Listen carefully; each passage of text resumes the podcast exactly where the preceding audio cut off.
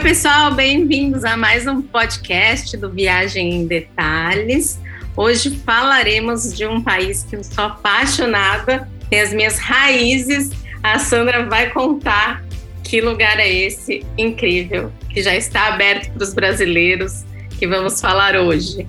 Oi, Sandra. É, tudo bem, Rê? Realmente, é um país incrível que acabou de abrir, como você falou. Então, acho que vai chover brasileiro aí. Cris, eu tô aqui com a Cris Stilben, do blog Cris pelo Mundo. A Cris também tem programa na TV, depois ela vai contar tudo pra gente. Tudo bem? Oi, oi, oi, tudo bem? Cris, se apresenta aqui e conta um pouco como começou essa sua carreira de criadora de conteúdo. E, na verdade, a gente não contou da onde a gente vai falar ainda, né? A Cris está diretamente de Portugal aqui falando com a gente.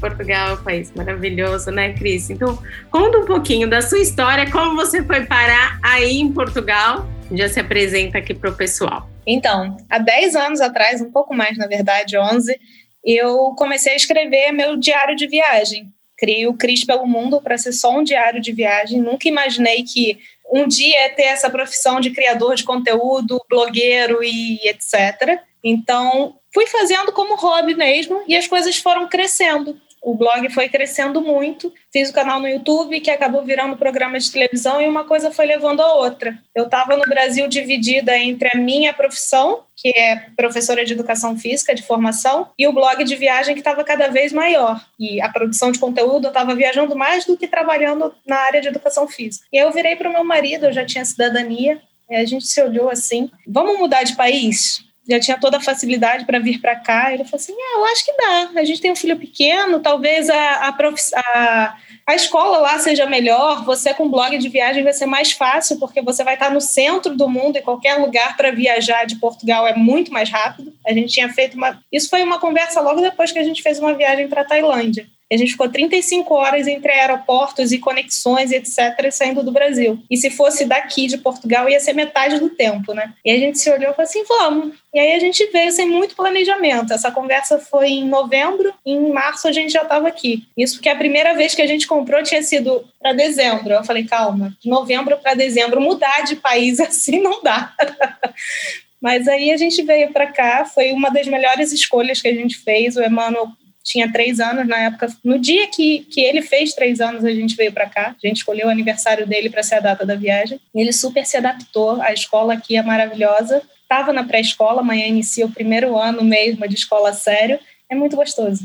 A liberdade, o sorriso dele aqui é, é incrível. Ah, ele é uma graça. A gente se conheceu numa viagem, numa pré-trip é, no sul, em Florianópolis, né, Cris? Eu lembro dele pequenininho, um fofo. Era um pico roxinho. Eu acho que ele, ele, tinha dois anos ou recém-feito dois anos. Era muito novinho mesmo. Agora, Cris, conta pra gente aonde que você mora, né? Em que cidade e o que, o que, que acontece aí pelos arredores? Eu moro em Braga, é, e confesso que é difícil eu não me sentir em casa aqui na questão de Brasil, porque Aqui tem muito brasileiro, cada vez mais tem estabelecimentos brasileiros, muitos brasileiros têm vindo para cá abrir negócio, restaurante. Os mercados já se adaptaram a essa enxurrada de brasileiro, então tem pão de queijo, açaí, qualquer coisa que o brasileiro sente falta morando fora, aqui não tem falta, tem aos montes. Eu li semana passada do prefeito de Braga, que acho que, não, agora não vou me lembrar, escreveu uma carta, mandou, sei lá, um comunicado, dizer, incentivando os brasileiros né, a irem para aí. Ele apelida de Braguil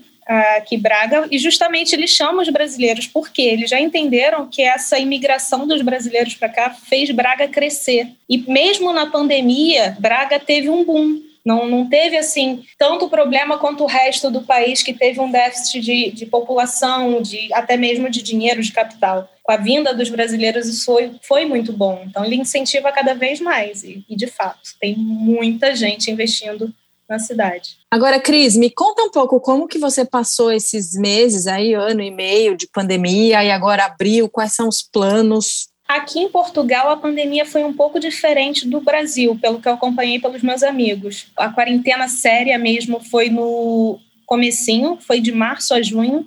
A gente ficou trancado mesmo, só de março a junho. Em julho já estava aberto, então fiz pequenas viagens. A gente estava gravando a temporada Portugal quando estourou essa pandemia, então foi mais fácil também, porque eu já tinha feito boa parte do país. Fui de janeiro a março fazendo do centro para o sul do país, eu moro no norte. E aí, quando estourou a pandemia, eu já ia fazer Sol Norte. Então, eram escapadinhas. Quando abriu, de fato, a gente fez essas escapadinhas e conseguiu terminar o ano meio que viajando tranquilo. E aí, no final do ano, em dezembro, eu fui para o Brasil visitar a família e foi quando o país fechou de novo. E eu fiquei sem ter como voltar aqui para Portugal, só fui voltar em junho desse ano. Eu fiquei seis meses no Brasil, porque estava num abre e fecha, abre e fecha, só foi abrir no final de abril, se eu não me engano, eu falei, já que eu estava no final de abril, passei o aniversário da minha mãe e da minha irmã lá no Brasil e vim em junho.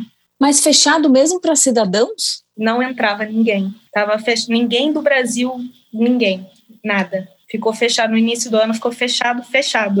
ninguém. Caramba! Mas graças a Deus agora as coisas mudaram e já dá para viajar, já dá para vir a turismo, as coisas estão melhorando. Eu vi essa semana uma notícia que Portugal é o lugar com mais vacinados no mundo, se eu não me engano, ou um, dois. Eu já estou com as duas vacinas. Ontem, foi ontem, foi dia 12, se eu não me engano, ou dia 13, caiu a máscara, agora a gente não precisa mais usar máscara na rua. As coisas estão melhorando, graças a Deus. Nossa, isso é muito bom, né? Ver as coisas voltar, voltarem, dar uma esperança, né? E eu acho que Portugal é um destino queridíssimo, né, dos brasileiros. Acho que era super esperado a gente se sente em casa aí, a língua.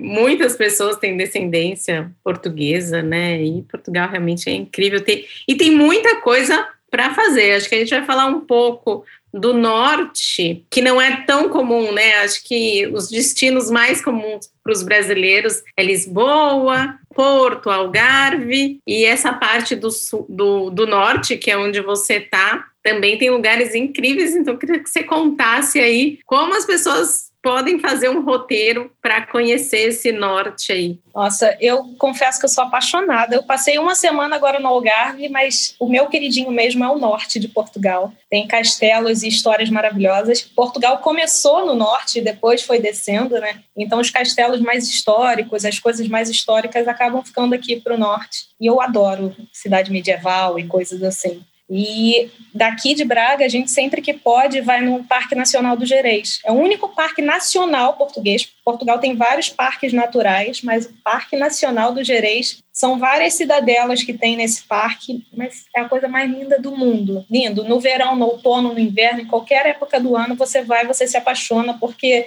muda tudo. Sabe aquelas árvores coloridas do outono, ou então aquela parte com neve, você consegue ver neve no inverno, é muito bonito. Ah, Cris, conta mais coisas para a gente fazer aí por Braga.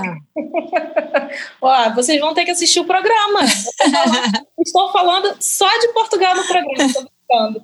Você aqui em Braga, Braga foi a cidade, foi uma das cidades romanas mais importantes fora de Roma. Então você encontra muita coisa histórica da, dessa época. Sugiro virem aqui em maio, no último final de semana de maio sempre tem a Braga Romana, onde a cidade se transforma em Roma e você vê romanos passando pela cidade, tem shows, é muito bacana. Santa Maria da Feira é uma cidadela bem perto também daqui de Braga, mais perto do porto, onde tem uma feira medieval incrível no mês de agosto. É a maior feira medieval do mundo de recriação histórica, onde eles contam a história de verdade. Cada ano eles contam um período de Portugal.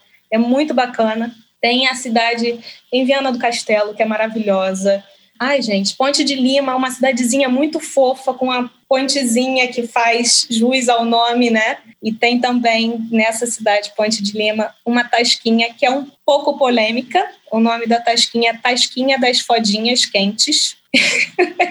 com nomes não tão polêmicos quanto esses.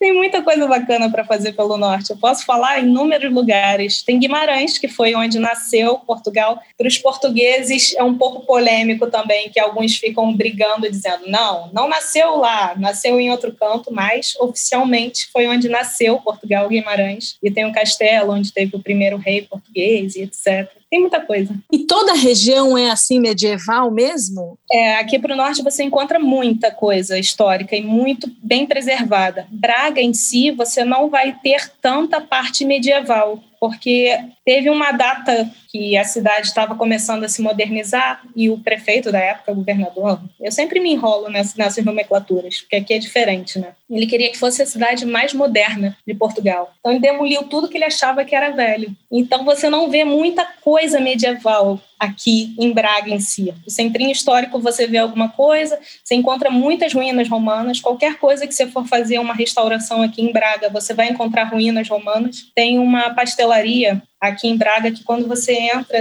é, você vê as ruínas no chão. Eles fizeram toda envidraçada porque encontraram ruínas romanas, encontraram um anfiteatro para 5 mil pessoas que eles estão escavando. A cidade era realmente muito grande, mas são coisas pontuais. Entretanto, se você for a Óbidos, você vai, já vai se sentir numa cidade medieval. Se você for a Ponte de Lima, você vai ver coisas medievais também. Se for a Guimarães, você vai entrar no castelo, vai se sentir em outro momento. É, é, é muito bacana. Ai, Óbidos é muito bonitinho, né? Eu não conheço o norte, assim, eu conheço Porto e um pouco do Douro, Régua, eu acho que eu fiquei numa cidade dessa que também é uma delícia. De repente dá para juntar isso no roteiro, né? Porque Porto é muito gostoso, se né?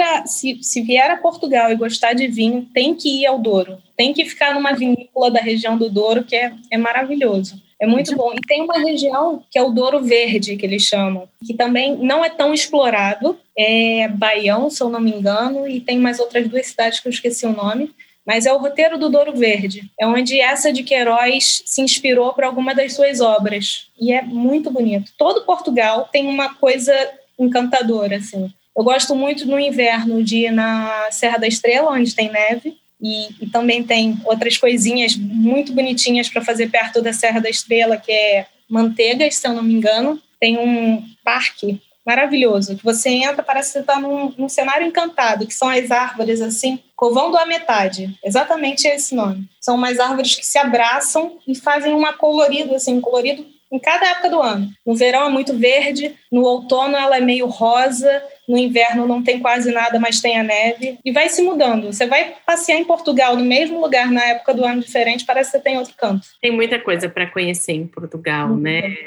Dá para ficar, dá ficar o mês inteiro e ainda vai, vai faltar coisa, né? Vai, não. Acho que eu fiquei 14 dias e voltei com uma, assim, com vontade de, de com aquele gostinho de quero mais, né? Nossa. É um, é um país muito pequenininho para a nossa dimensão de Brasil, mas tem muita coisa. Eu brinco que a cada 30 quilômetros você muda completamente de lugar e de gastronomia, de cultura e de, de tudo. É muito bonito. E as pessoas costumam, pelo menos costumavam, né, é, combinar Portugal com Espanha, mas, gente, tem tanta coisa para fazer em Portugal. Cada cidadezinha é um evento, é uma coisa. Óbidos é um negócio assim inexplicável. Não tem quem vai e não se apaixone, né? É. Onde eu comi o melhor arroz de pato da minha vida. Eu não esqueço, eu sinto o gosto até hoje desse arroz de pato, que eu não encontro igual. Não me fala de comida, que ano passado, nessa gravação que eu fiz, eu engordei uns 20 quilos e não tô brincando. Cada lugar que você vai tem uma comida tradicional que você não consegue parar de comer. Não tem, não tem jeito. Tem o arroz de feijão que é delicioso, tem as pataniscas que são muito gostosas, tem o cabrito estonado. Se você for para a Ilha da Madeira, é outra gastronomia completamente diferente que você também fica eu quero tudo. O bolo do caco, que é o pão deles, é muito gostoso. As lapas, que é como se fosse um marisco, são deliciosas. E os doces? Eu sou alucinada por doce português. Eu comia no café da manhã, no almoço, no jantar, no lanche da tarde, antes de dormir, enlouquecida. É muito bom e tem para todos os gostos. Tem para quem gosta de amêndoas, tem para quem gosta de ovos, tem para quem gosta Nossa. de feijão, tem doce de feijão. É, é muito bom. Nossa, os doces me matam, assim, eu adoro a gastronomia, acho que é uma, é isso, né, a gastronomia, ela complementa a viagem, você vê a Sandra falando que ela lembra, né, a gente recorda algumas coisas, assim, que só, só tinha naquele lugar, eu sou apaixonada pelo doce, pelo pastelzinho de nata, pelo bacalhau, eu sou super fã de bacalhau. Agora uma dúvida, Rê, você provou o pastel de nata e o pastel de Belém? Hum. Ou só o pastel de nata? Exato, não, o pastel de Belém, porque o pastel de Belém tem que ser lá em Belém, né? Na pastelaria, precisa ir, né? Lá no, na pastelaria oficial mesmo, né? E nos outros lugares não pode chamar pastel de Belém, né? Tem que chamar pastel de nata, né? Ah, tem isso. A pastelaria, é. a pastel de Belém é do lado da Torre de Belém? É. Se não for ah, naquela pastelaria, eu fui. não é pastel de Belém. Não eu pode fui. falar pastel de Belém. Eu fui para Aveiro só para poder comer os ovos moles de Aveiro, gente. Eu juro. É a coisa que eu mais amo são os ovos moles. Você comeu as é. tripas de Aveiro? Hum, acho que não. Vai ter que voltar. Ah, vou. Com mas certeza. A feira é fofo, né? Eu não conheço só por foto, mas é muito bonitinho. É muito bonitinho. E Aveiro é bem perto da cidade da minha bisavó, que é uma cidade zica, que eu preciso voltar para passar ali. Na verdade, acho que não é nem considerado uma cidade, é um povoado, que chama Avelãs do Caminho. Caramba. Que é de Aveiro. Inclusive, agora eu consegui achar a minha, minha bisavó é de 1901 e eu já tinha tentado a minha cidadania portuguesa por minha bisavó, né, por ela. E aí me disseram não é impossível porque ela nasceu em 1901, nem tem o registro. E aí recentemente, um belo dia, eu estava procurando pelo site que está que tá muito organizada essa documentação de Portugal e é um um pouco recente, e eu achei a certidão de nascimento dela. Nossa, foi uma emoção, assim, me arrepiei inteira. E agora eu estou no processo da, da cidadania. Eu sou muito apaixonada por Portugal.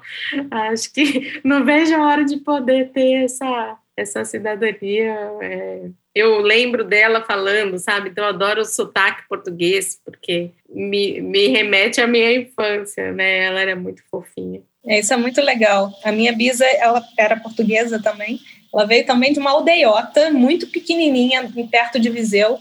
E ela é muito viva na minha memória porque eu cresci com ela. Eu morava no mesmo prédio que ela morava. Então eu descia o andar e ia falar com a minha bisavó e ela com aquele sotaque forte de, de aldeia de interior. Isso é muito gostoso. É muito gostoso, né? Eu acho que muita gente tem essa, essa raiz né, portuguesa, por isso acho que também tem essa coisa do, do brasileiro, né? De querer conhecer Portugal. E é relativamente recente também isso, né? Porque eu acho que o Portugal se modernizou e abriu muito ao turismo, desenvolveu muito o turismo, né? Eu lembro quando eu estava no Porto que eles falaram que seis, sete anos atrás, ele falou: não, você não andava aqui à noite. Então, eles, eles se modernizaram e, e se prepararam mesmo né, para o turismo. O turismo português, eles estão de parabéns mesmo, porque eles fizeram um trabalho incrível para chamar os brasileiros. Ainda acho que o brasileiro tem que descobrir Portugal muito mais do que é descoberto, né? Que tem esse eixo Lisboa, Porto, Sintra, um pouquinho, tem um pouco de Óbidos, talvez Nazaré e ali Algarve. Mas tem muita coisa para conhecer. Eu não conheço ainda Algarve, lá preciso mais um motivo para eu voltar. Eu fiquei nove dias quando eu fui, dez, e a gente foi para cima mesmo. Não, não foi pro litoral, não, que é maravilhoso, né? Eu já vi foto, assim, fiquei doida. É e Ilha da Madeira, que eu também estou muito curiosa. Olha, eu confesso que a Ilha da Madeira tem entre os lugares mais bonitos que eu já fui no mundo eu quero morar lá um dia. A única coisa que eu não me mudo para lá hoje é porque, como eu trabalho com viagem, o aeroporto é um pouquinho complicado, é, um, é um limitante. Se tiver chovendo, eu não saio da ilha. Então, um dia, quando aquietar, talvez eu more para lá. É verdade, né? Não tinha pensado nisso, porque você vai depender 100% de aeroporto. E é Exatamente. pequenininho, é isso, Cris? É, o aeroporto lá é, era, um, se eu não me engano, era a pista menor do mundo, ou, a, um dos aeroportos mais complicados de pousar do mundo. Teve uma, um, uma obra que melhorou um pouco, mas se tiver ventando muito, o voo alterna. Ele não vai para lá, ou não sai. Então você fica limitado a esperar o tempo melhorar. Cris, vamos então nos manter no norte de Portugal. Conta pra gente, fala um pouco do Porto, o que, que tem para fazer lá, é, as atrações turísticas, tem muito restaurante hoje em dia, tem a parte dos vinhos, conta pra gente. Ó, o Porto tem coisas maravilhosas, tem a gastronomia que tem a famosa francesinha, não sei se vocês já ouviram falar, mas é um sanduíche muito. Não chega a ser um sanduíche, é um prato bem que bem português, sabe? Daqueles que enche a barriga que você come e não consegue comer mais nada o resto do dia. E é muito gostoso. Para quem gosta de picante, ele é bem picante, mas quem não gosta também consegue comer ele mais tranquilo. Além das coisas maravilhosas que tem para ver. A Ribeira é um passeio imperdível, porque é lindíssimo, tem aquelas casas meio antigas com aquelas coisas penduradas no, no varal que você olha, fica esquisito, mas ao mesmo tempo fica bonito. Tem a ponte que liga a Vila Nova de Gaia com o rio, que fica dourado ao pôr do sol. Tem muita coisa bonita para fazer. Tem um museu, um complexo de museu novo que abriu, que talvez vocês não conheçam, que é o WOW. Conta muito a história do porto, dos tripeiros, de como era a cidade, como eram as coisas. Tem um museu só de vinho, porque lá também é muito conhecido pelo vinho do porto. É maravilhoso, delicioso. Quem não provou, prove, que é muito bom. E as caves dos vinhos do Porto ficam exatamente em Vila Nova de Gaia. Então, é um passeio que dá para fazer e terminar degustando um vinho maravilhoso, subindo o teleférico e vendo aquele pôr do sol, que é um passeio que você nunca mais vai esquecer na vida, mas também tem coisa para fazer para mais de três dias.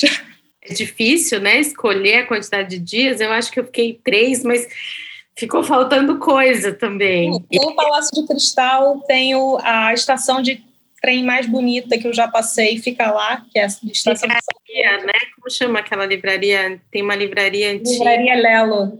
Lelo, bem famosa também. Essa livraria, ela por muitos anos teve conexão com o Brasil. Mandava os livros de Portugal para o Brasil, os do Brasil para Portugal. Tinha essa conexão entre, entre os dois países. É bem legal e ela é muito bonita. Reza a lenda que a escritora do Harry Potter, Harry Potter se inspirou na livraria, apesar dela ter dito que nunca pisou lá. Recentemente ela falou isso. Mas uma escritora que se preze, que morou no Porto, nunca vai pisar na livraria mais antiga da cidade e a mais bonita também? Me conta, acho difícil. Só para gerar um mistério aí em torno, um burburinho em torno disso, vai? É. Cris também está super imparcial, né, Cris? Total. Mas lá é muito bonito, muito bonita. A escadaria é incrível. É e verdade. bastante as obras da autora.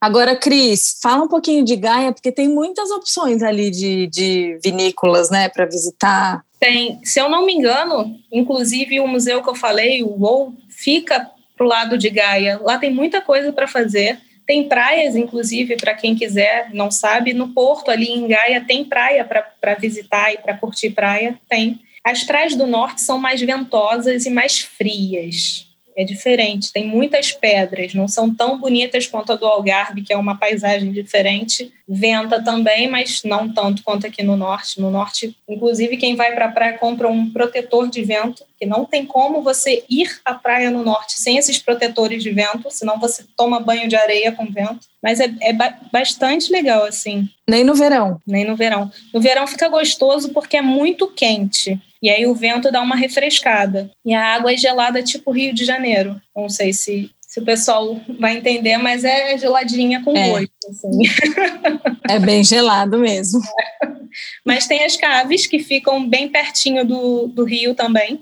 Tem muitas opções. Quem faz o passeio de teleférico, normalmente quando compra o ticket, eu não sei como está agora no, na pandemia, mas antes, quando você comprava o ticket, você já ganhava uma degustação de vinho do Porto numa das caves. Então era meio que um passeio casado, assim, que você podia fazer tranquilamente. Claro, quem gosta de vinho vai em outras maiores, melhores. Eu fui em algumas outras que eram até mais afastadas desse centro, que tem um monte de cave uma do lado da outra, e adorei. Tem passeios que você vai em, vinícolas, em vinícolas, não, desculpa, em coisas de vinho maiores, só que aí tem que ter pré-reserva, é um pouquinho mais chato, mas também é mais gostoso, mais, mais privado. E é bem legal. Eu lembro que eu fui numa grande, que era a Grahams. Foi, é, nessa mesmo que eu fui. É muito gostoso. E tem um restaurante muito gostoso, então a gente fez um passeio, uma degustação. Eu fui com meus pais e o meu pai, ele nem, ele não, não bebe álcool, não toma nada. Mas lá ele abriu uma exceção e deu um, deu um golinho do vinho do Porto. E eu lembro que foi muito gostoso o, o almoço e a vista de lá para a cidade do Porto é incrível. É eu fiquei doida, fiquei tirando foto o tempo todo. Tem uma coisa bem legal para quem vai com criança. Eu fui com o Emmanuel fazer degustação de vinho com criança, às vezes não é tão legal. Mas eles tiveram cuidado de fazer uma degustação de suco de uva para ele enquanto eu estava fazendo de vinho. Então ele ficou entretido, se sentiu inserido no contexto e foi maravilhoso, porque enquanto eu bebia o que eu queria, estava ele lá se divertindo.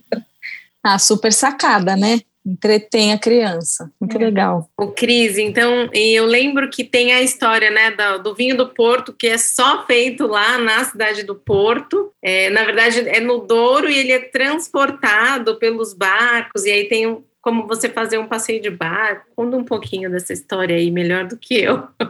As uvas do vinho do Porto, na verdade, nascem no Douro, no Alto Douro, né? E aí os rabelos traziam as uvas para virem e serem é, ficar nas caves que ficam no, no, no, porto. E o porquê que isso acontecia? Porque só no porto que tem um clima específico para o vinho do porto ficar do jeito que ele fica, que é mais molhadinho, a temperatura certa.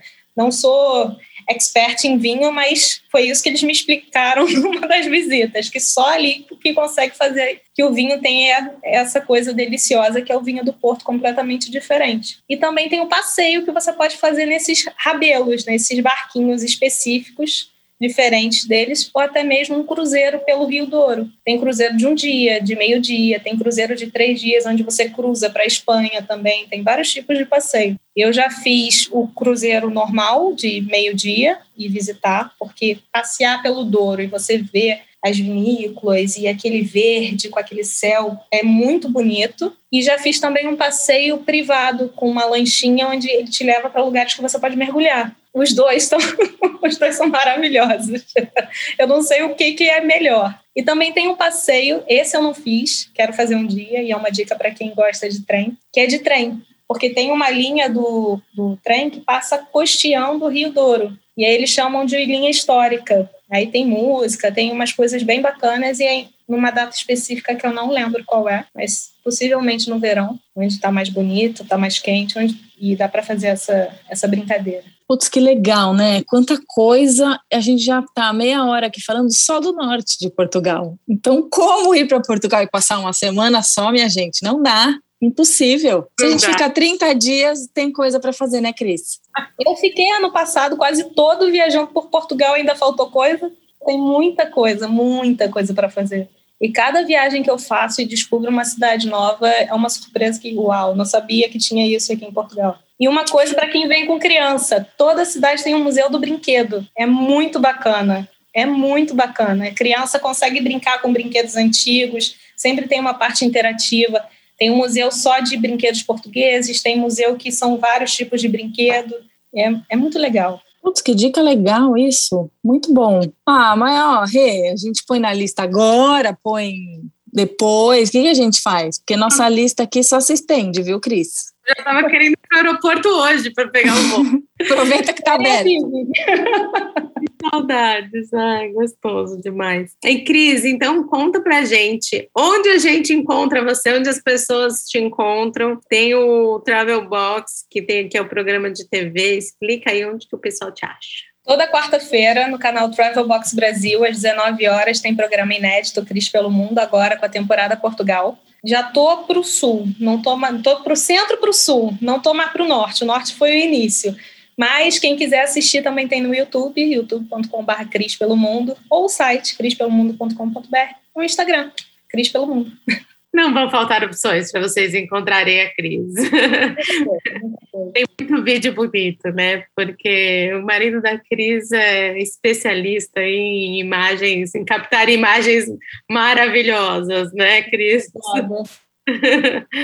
ah, que legal, eu não sabia disso. Então é o casamento perfeito aí, que bom. Que legal. Então, quem não, quem quiser ver o norte de Portugal, vai para o YouTube se não, do centro para o sul, você já está toda quarta-feira no programa semanal. Exatamente. Ótimo. Tem algumas reprises também. Eles mesclam as reprises e eu não sei de cabeça. Se eu não me engano, tem segunda-feira, quarta. Sábado e domingo tem algumas maratonas também no canal, mas aí são de outras temporadas. Então, para ver o norte mesmo, vai ser mais no YouTube ou no aplicativo do Box Brasil Play que você consegue ver todas as temporadas e todos os episódios e qualquer coisa que é o aplicativo on demand do Travel Box Brasil. Aí dá para maratonar, né, Cris? Dá. É muito bom. Para quem estiver planejando uma viagem para Portugal, já pode se inspirar aí nas imagens incríveis da crise, né? nas dicas, que vai ser difícil, né? Vou dificultar a vida de vocês para fazer esse roteiro, né? Ah, vai. Vai ser difícil escolher. difícil escolher. Acho que esse é o maior desafio, né, para a gente planejar a viagem, né? Porque não tem como, precisa escolher. Geralmente tem uma limitação de tempo, de dinheiro também, porque viajar em euros não tá, não tá fácil, né? Então, cada vez mais difícil. Ai, nem me fala, é uma tristeza, né? Mas é um Mas... problema bom esse, hein? É um é ótimo problema. Você saber, você, você definir um roteiro ali é um problema ah, bom. Delícia, Cris, falar com você, adorei. É, eu que agradeço o convite, adorei partilhar um pouquinho de Portugal, que eu tanto amo. E tem muita coisa para falar. é até difícil, eu me enrolo já só de lembrar o que, que eu falo, de tanta coisa que tem. E é isso, obrigada, gente. Obrigada, pessoal. Até semana que vem com mais um episódio inédito. Beijo, pessoal. Até. Tchau, tchau.